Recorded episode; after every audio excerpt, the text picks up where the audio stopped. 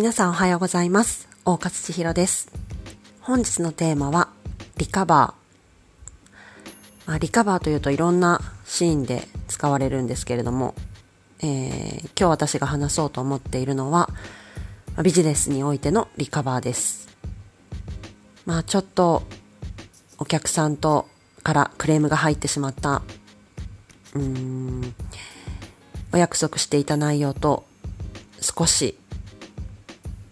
違うものになってしまった。自分が思っていたクオリティよりも実は低いものになってしまった。いろんな理由で、えーリカバーしなくてはいけない時ってあると思うんですけれども、まあそもそもこの後手に回らないためのやり方、うん取り組み方、マインド、それはもちろん大事だと思うんですが、まあ、こうなってしまった時どうするか。えー、一番最悪なのは保身に走ってしまうリカバーですね。自分の身を守ろうとしてしまう。うん自分の不甲斐なさを隠そうとしてしまう。そんなリカバーしてないでしょうか。こんな風に偉そうに言ってますけれども、私はかつてしていました。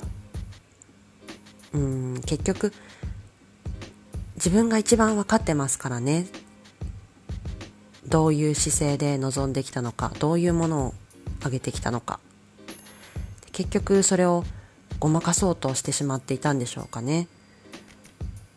まあ、それで正直乗り切れる時もありました。けれど、うーん、そういう場合は続かないですよね。またお願いするよって言ってもらえない。そして、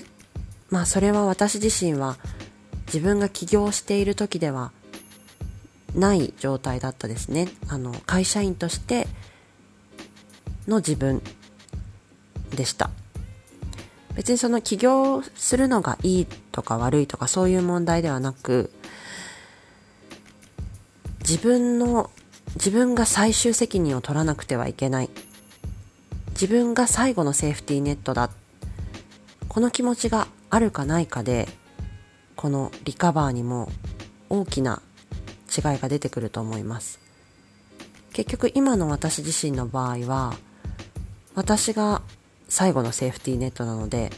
私が下す決断、私が行うリカバーがもう全てです。そうなると、ごまかしですとか保身に走った場合は、ダイレクトに破滅につながります。ですので、まあ、リカバーしなくてはいけない状況に陥った時、まずは、先方が、お相手が、どういうことを一番望んでらっしゃるのか、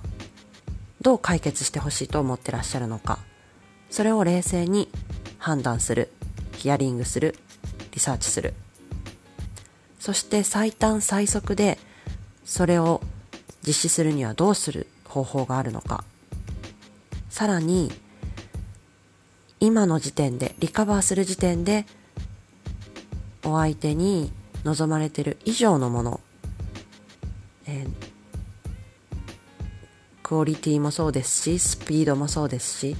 相手が思ってらっしゃる以上のものを出すにはどうすればいいのか。そういうことを常に考えて、まあもちろん、なんて言うんでしょう、無意識レベルに考えてなのかもしれないです。念頭に置いて動いています。皆さんはどうでしょうか？まあビジネスだけじゃなくてもリカバーするシーンたくさんあると思うんですけれども、そういったこと考えてやってらっしゃるんでしょうか？私自身も皆さんに教えていただきたいなと思う部分もありますし、リカバーするシーンが出てくるたびに、これは付け刃ではないな、日頃の積み重ねが一番効いてくるな、